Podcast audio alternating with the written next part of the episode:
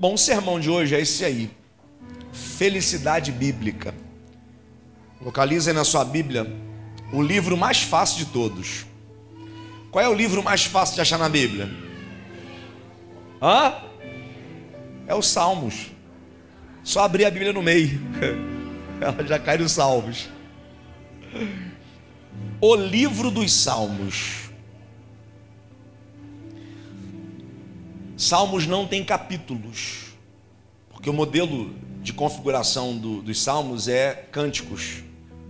Então, sempre que você pedir para alguém abrir um salmo, é salmo de número 1. Salmo 1, 3, 1, 5, 1, 4, Salmo 2, 1, 3, 1. Ele não tem capítulos e nem versículos. A divisão dele é, é no modelo de música. Então, abra sua Bíblia no Salmo 1. Nós vamos ler do 1 ao 3. Salmo 1, do 1 ao 3. Vou fazer a leitura aqui na versão contemporânea. Edição contemporânea. Quem encontrou, diga amém. Diz assim. Você conhece, né? Esse texto é emblemático, muito conhecido. Bem-aventurado o homem que não anda segundo o conselho dos ímpios, nem se detém no caminho dos pecadores, nem se assenta na roda dos escarnecedores. Antes, o seu prazer está na lei do Senhor. E na sua lei medita de dia e medita de noite. Verso 3, ou número 3. Será como a árvore plantada junto a ribeiro de águas, a qual dá o seu fruto na estação própria e cujas folhas não caem. Tudo o que fizer prosperará. Vou ler mais uma vez, adaptando. Bem-aventurado é feliz. É uma expressão bíblica que dá a ideia de felicidade plena, plenamente feliz. Então seria isso aqui, ó.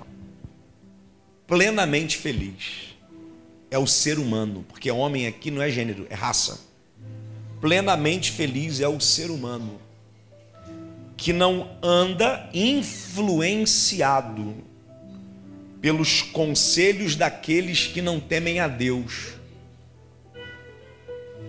que não se deixam levar por aqueles que não servem a Deus nem para, nem paralisa, nem perde tempo no caminho dos pecadores, daqueles que pecam por prazer.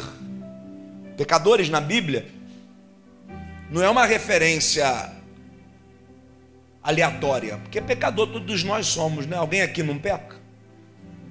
Todos nós pecamos. Só que sempre que a Bíblia usa a expressão pecador, a ideia é de alguém que escolhe viver uma vida pecaminosa. É alguém que o pecado é uma opção, deseja e pratica o pecado por opção. E nem se assenta na roda dos escarnecedores, nem senta na roda daqueles que zombam da igreja, zombam do evangelho, zombam de Deus, zombam das coisas sagradas, zombam das coisas santas. Antes, o seu prazer está na direção de Deus. Seu prazer está em ouvir a voz de Deus, em ouvir os conselhos de Deus. E na sua lei, e no seu conselho, e na sua direção, ele medita. Ele não só lê, mas ele lê e coloca nessa leitura o seu coração. Ele investiga o que lê, ele se aprofunda no que lê, de dia e de noite. Será como uma árvore plantada perto de um rio que não seca, e os seus frutos sempre produzirão, as suas folhas jamais cairão, e absolutamente tudo que essa pessoa fizer vai prosperar. Libera uma palavra para quem está perto de você e diga assim: essa promessa é para a sua vida. Diga isso para alguém: essa promessa é para a sua vida. Você pode levantar a mão? À direita e à esquerda. À direita e à esquerda. Olhe para mim aqui. Você é breve, são 8 horas e 25 minutos. Mas eu preciso entregar essa palavra para vocês. Continua com a mão direita e mão esquerda levantada. Saiana, tá ligada. Recebe essa palavra. Você vai viver e desfrutar as promessas do Salmo 1. Você pega essa palavra? Como profeta sobre a tua vida, você vai viver e desfrutar das promessas do Salmo 1. Só quem pega de verdade solta aquele grito de glória. É!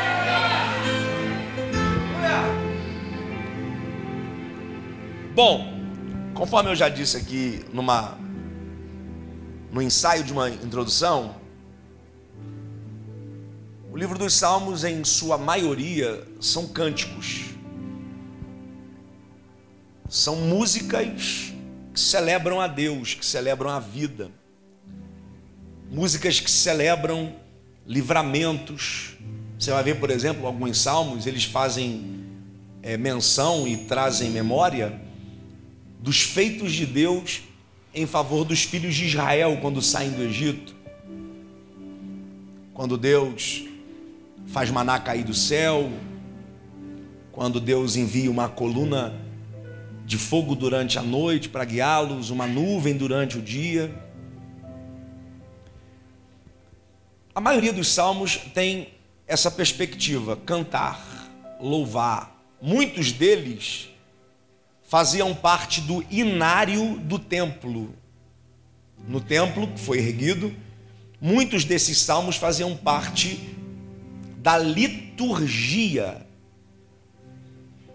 de oferecimento de louvor a Deus via sacerdote. E o Salmo 1, em algumas Bíblias, a epígrafe, a epígrafe é essa parte em negrito que vem antes do texto, tem uma parte em negrito. Algumas Bíblias, essa aqui, por exemplo, a Bíblia contemporânea, ela não tem epígrafe, ela é uma leitura sequencial sem epígrafe. A epígrafe ajuda, é uma ferramenta da teologia para fazer a divisão e te ajudar na compreensão do contexto. Em algumas epígrafes, Salmo 1 é o salmo da felicidade. Salmo da felicidade. Porque na verdade, os conselhos aqui é justamente para quem deseja, para quem aspira por uma vida feliz. Deixa eu fazer uma pergunta aqui com a certeza da resposta. Quem é que quer ser feliz de verdade? Diga amém. amém. Quem não quer, né? Você sabia que a felicidade é um dos três grandes anseios dessa geração? Tem um, um cientista israelense chamado Yuval Arai.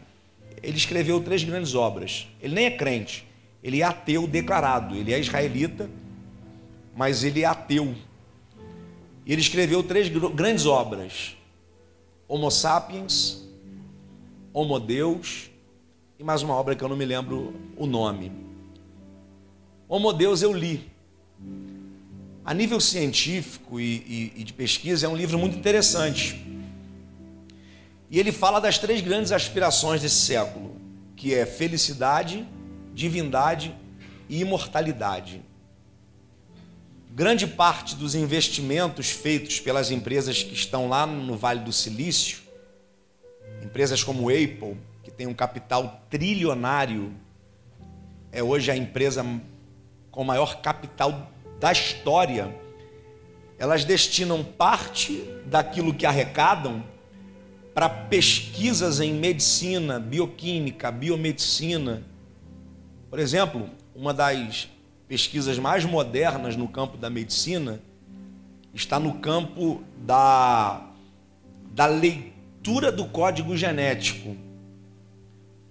Tem a edição genética, que ainda não é liberada, apesar de já acontecer, né? Por exemplo, você consegue trocar os olhos do seu filho lá no ventre, através de edição genética. Só que a medicina, é, de maneira geral, não apoia, né? Então isso se tornou antiético. Mas é possível fazer. E uma das grandes descobertas, e já tem algumas pessoas no mundo com um chip, um nanochip, instalado na corrente sanguínea. Esse nanochip, ele se comunica com o médico dessa pessoa. Qualquer, atora, qualquer alteração, qualquer alteração no corpo daquela pessoa, o médico é avisado de maneira antecipada, para que ele possa fazer um tratamento e se livrar de um câncer, de uma doença degenerativa, enfim. Porque na verdade o anseio do homem é imortalidade. O homem quer se tornar imortal, aumentar a expectativa de vida em níveis potenciais. E não só se tornar imortal, o homem quer se tornar Deus. O homem quer chegar em um em um nível de dizer assim: nós não precisamos de Deus para nada. No campo, por exemplo, do implante, a maioria dos órgãos que são, na verdade, no campo do transplante, a maioria dos órgãos transplantados ainda precisam ser humanos. Fizeram esses dias aí um teste com o coração de um porco. Deu certo. Ele morreu, acho que 15 dias depois desse transplante. Mas ele ficou lá batendo, bombeando sangue no coração. Mas existe uma, um, uma, uma linha de pesquisas para fazer esses órgãos de material é, é, sintético. Essa é a palavra. Doutora Marcela, nossa enfermeira de material sintético. E eles vão conseguir. Quando Deus envia o dilúvio lá no tempo de Noé, Deus também liberou uma palavra sobre a humanidade. Quando Deus destrói a Torre de Babel, Deus envia uma palavra sobre a humanidade. A palavra que ele, que ele envia lá em Babel, sobre Nimrod, era: vamos destruir a torre, vamos confundir os, os, idiomas, porque de hoje em diante não há mais limite para, o, para os homens. E vamos ser honestos, gente. O que que explica alguém descobrir petróleo no fundo de um oceano? Para gente que vive numa geração com a descoberta é fácil de considerar. Mas há 100 anos atrás, 200 anos atrás, se alguém dissesse para você se você fizer um buraco lá no fundo do oceano, a não sei quantos mil quilômetros abaixo, você vai encontrar óleo, gás. Isso pareceria loucura. Cara, o sistema de videochamada, se você parar a analisar, isso é uma loucura. Full time, 5G, tira todo o delay. Você consegue falar com alguém em tempo real lá no Japão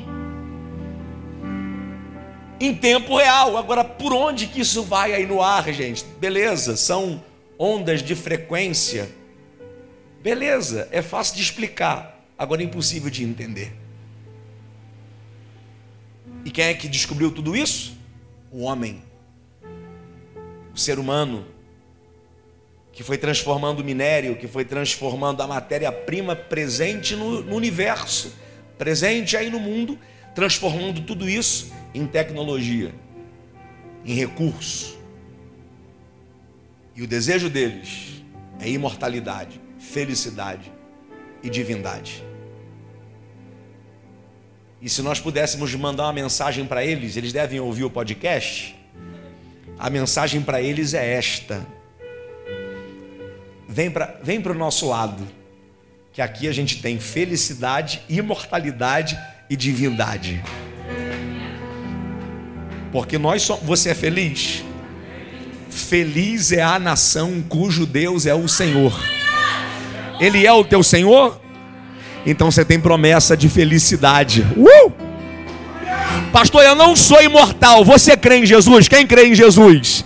Então você é imortal, porque a Bíblia diz: aquele que crê em mim, como diz as Escrituras, ainda que esteja morto, viverá. Pastor, e divindade a gente tem? Tem. Porque a Bíblia diz que assim como ele é, nós também seremos. Nós somos a imagem e semelhança de quem? Nós somos desconfigurados pelo pecado. Mas o sangue de Jesus nos purificou, nos limpou e nós estamos debaixo de uma promessa.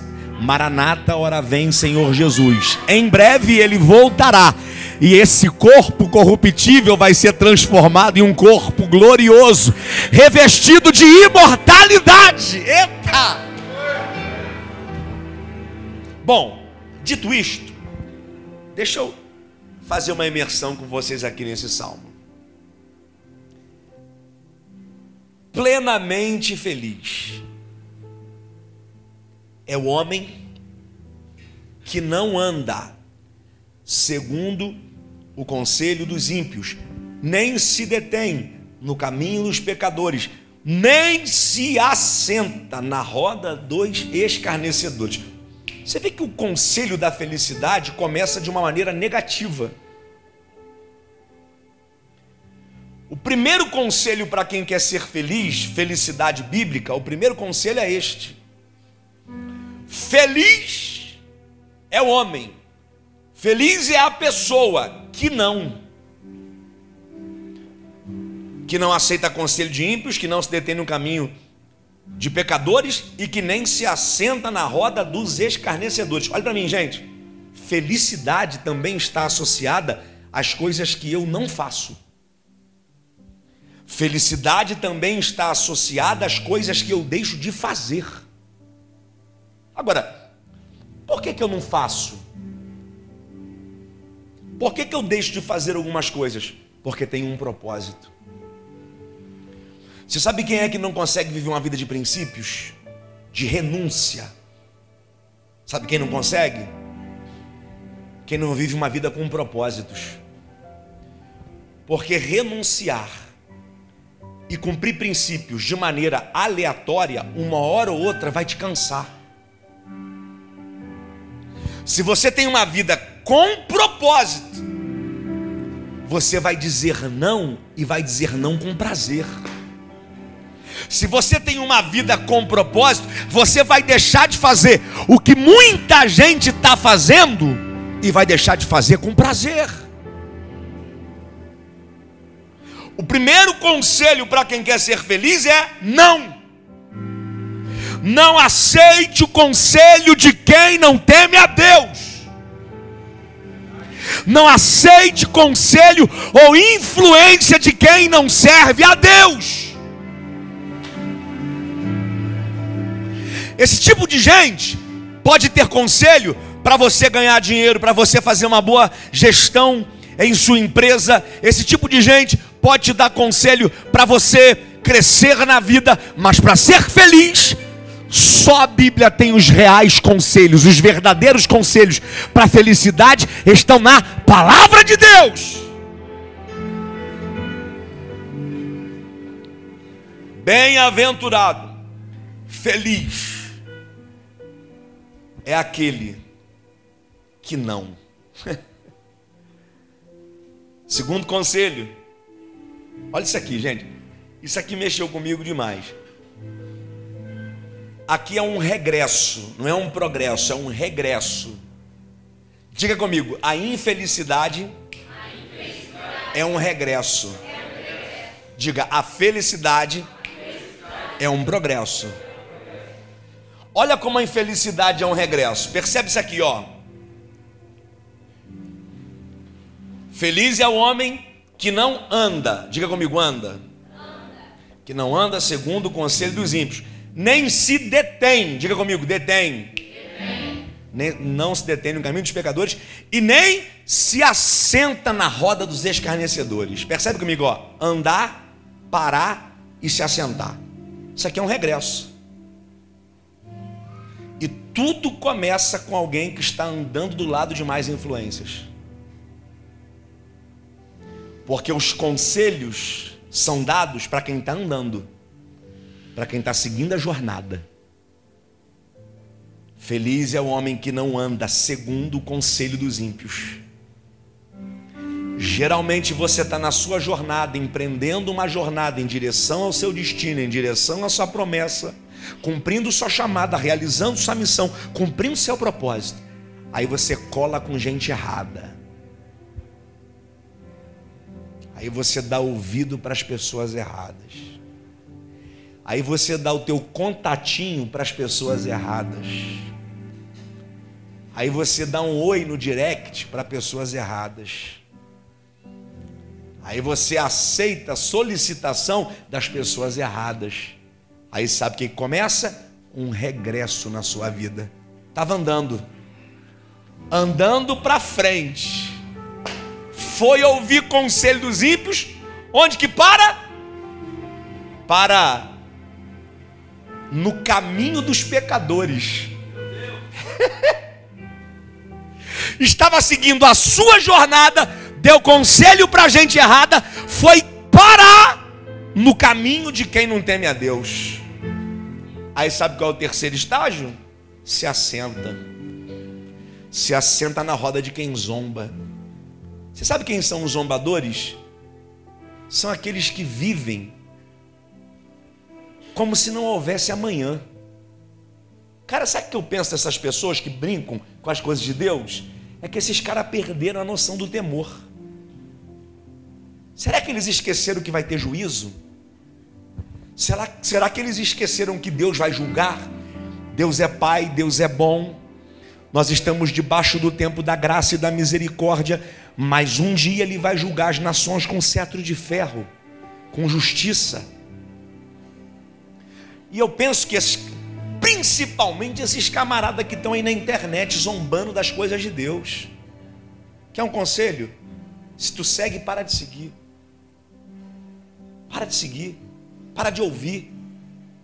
Se desinscreva do, do canal dele. Vai colar com gente que adora Deus. Vai colar com gente que glorifica Deus. Para de ficar andando com murmurador, com gente que zomba, com gente que brinca, com gente que escarnece. Para! Está na hora de você reciclar. E se preciso for, mudar as suas amizades. Gente que estava indo tão bem, por um caminho tão próspero, fazendo as coisas certas, foi colar com gente errada, acabou. É um regresso. Anda, para e se assenta. Bem-aventurado o homem que não anda segundo o conselho dos ímpios, nem se detém no caminho dos pecadores, nem se assenta na roda dos escarnecedores. O primeiro conselho é aquilo que você não deve fazer. Aí o segundo é aquilo que você deve fazer. Mas, antes, tem o seu prazer na lei do Senhor. Gente, repete isso aqui com a boca cheia. Fala assim: prazer, prazer. Na, lei na lei do Senhor. Senhor. Deixa eu fazer uma pergunta aí. Pense em alguma coisa que te dá prazer. Coisa certa, tá, gente? Por favor. Pensa aí. No negócio que te dá prazer. Não, os casados podem pensar o que quiser com a esposa, claro. Mas pensa no negócio que dá prazer. Quem tem prazer em comer aqui? Quem gosta de comer, levanta a mão.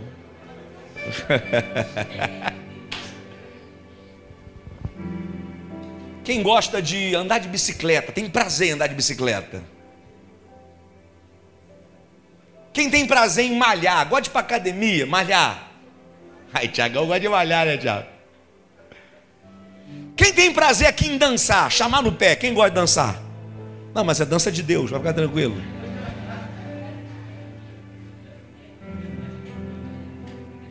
Eu vou usar aqui alguns exemplos.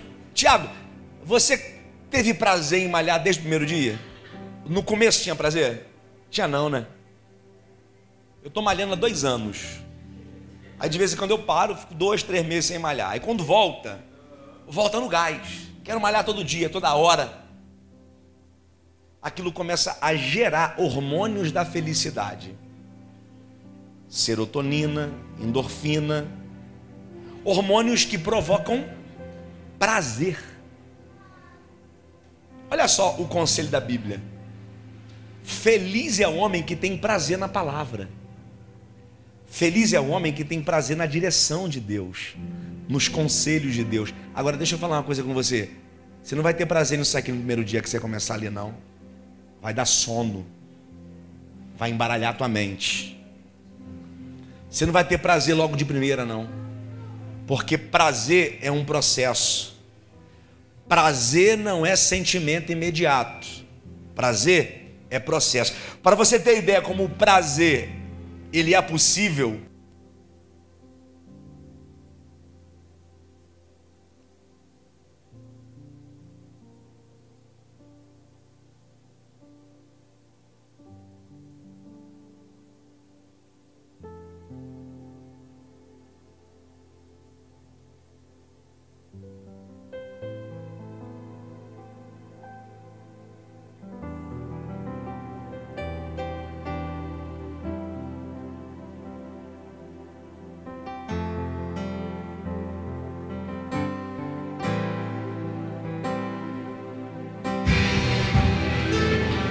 Para você ver como que prazer é possível no processo, você sabia que tem gente que tem prazer em coisa ruim?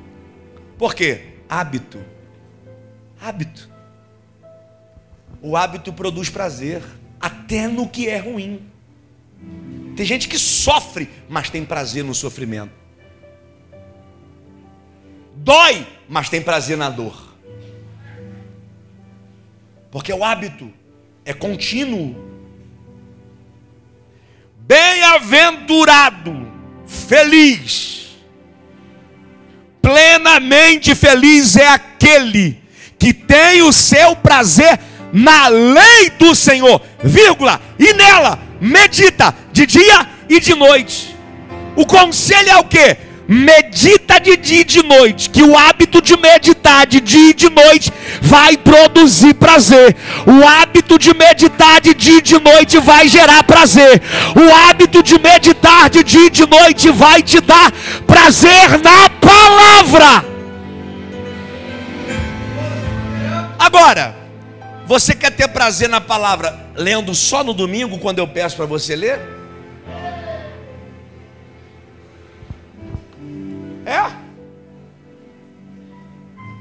Vou te dar um desafio para essa semana.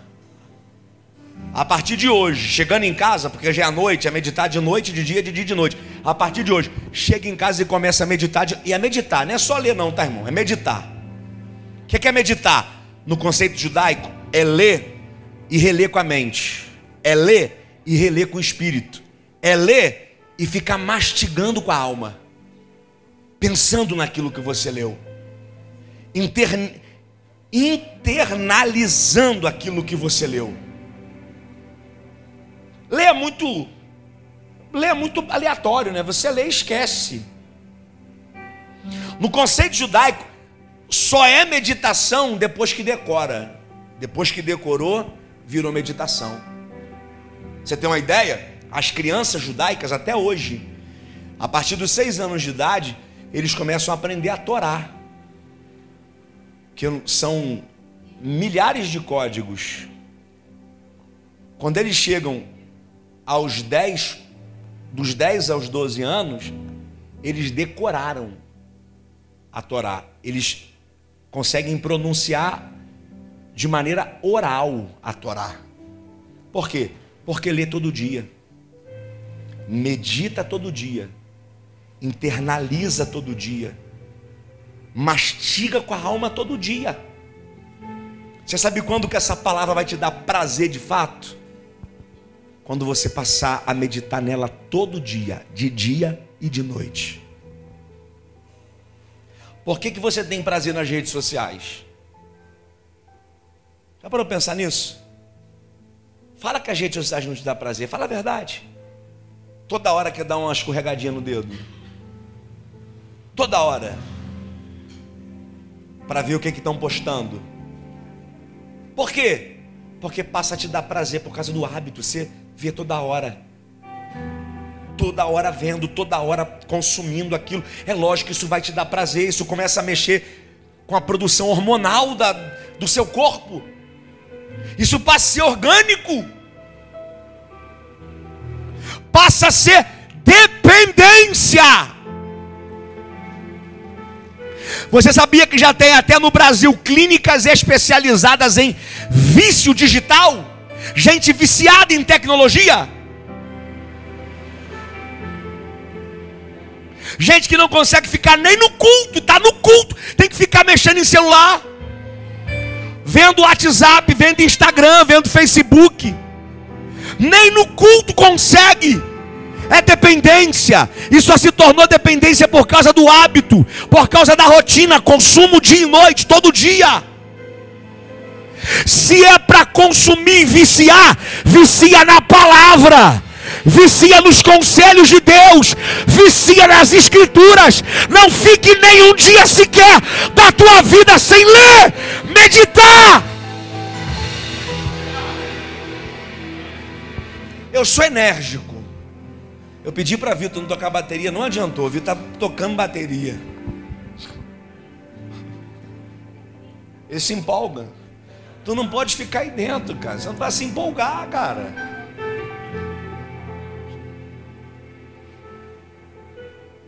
todo dia. Diga para alguém que está do seu lado, é todo dia. Ia falar um negócio aqui, eu vou falar só por encontro de casais só.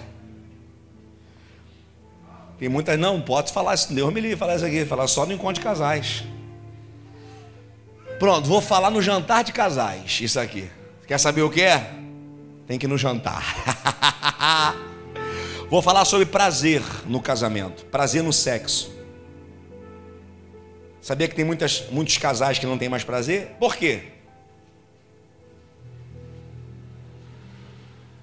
É igual Copa do Mundo, irmão.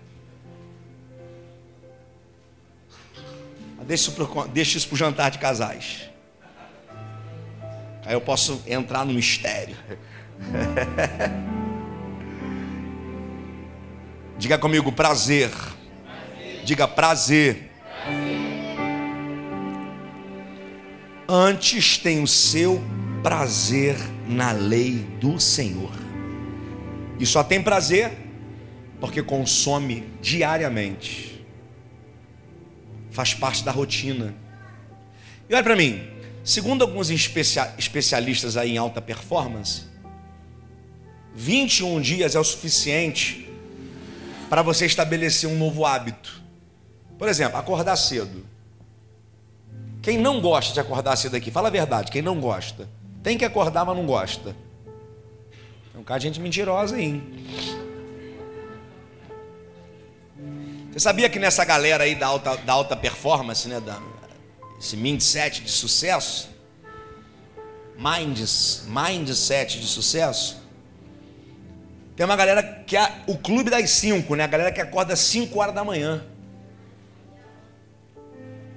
Aí sabe o que eles fazem?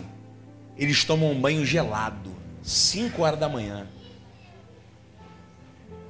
Tem gente, por exemplo, Érico Rocha. Érico Rocha é um especialista em lançamento, em, em, em produtos digitais ou físicos. Érico Rocha, ele não só acorda às 5 da manhã, como ele mergulha em um tanque de gelo. É bom? Mas eu te garanto, depois de algum tempo, aquilo te dá prazer. Você acorda com vontade de tomar um banho gelado. É verdade. Eu, eu e a pastora, a gente está com hábito de tomar suco verde. Aí agora eu mudei a receita. Antes era couve com laranja ou com outra fruta, hortelã. Agora é abacaxi, pepino Abacaxi, pepino, saião. Abacaxi, pepino, saião, hortelã e couve. Cara, me dá o maior prazer aquilo, eu gosto. De verdade, eu gosto. Eu acho saboroso, mas no começo não era.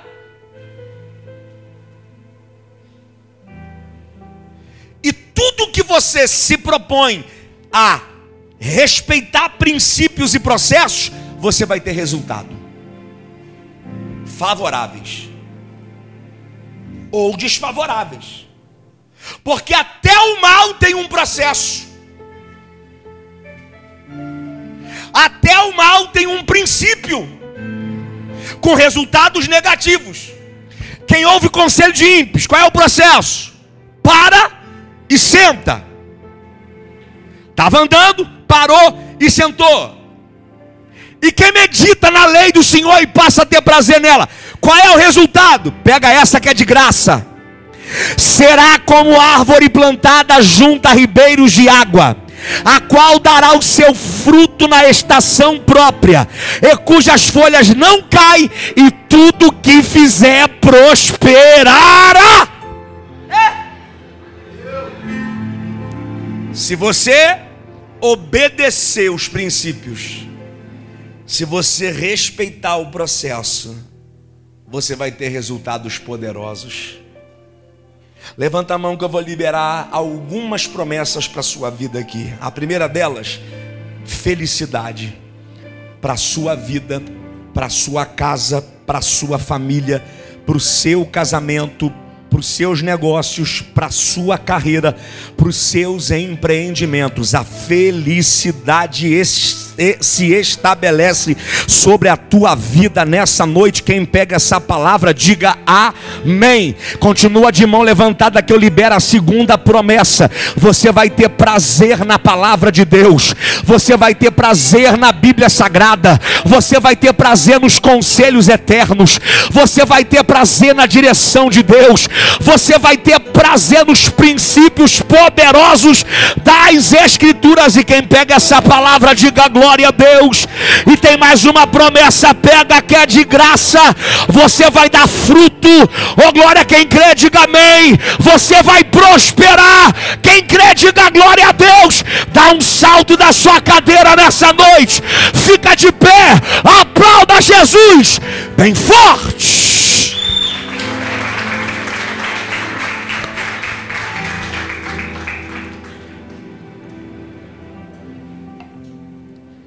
Pegou? Pegou? Pega isso aqui, ó. É mágica, Isabela? Não é mágica, não. Será como árvore plantada junto a ribeiros de águas, a qual dará o seu fruto na estação própria. Pega isso aqui. Estação própria. Quantas estações nós temos primavera, verão, outono, inverno. Dividido por 12 meses. Cada estação, quantos meses? Quatro meses cada estação, não é isso? Não, três. Três, seis, nove, doze. Três meses cada estação, certo? Diga três meses. É muito, três meses? É pouco, não é? Só que o fruto é na estação própria. Você sabia que tem coisas que só vão produzir no tempo certo? Quer um conselho? Para de murmurar. Se não aconteceu, é porque ainda não chegou o teu tempo, mas vai chegar. Libera isso para alguém que está do seu lado. A tua estação está chegando.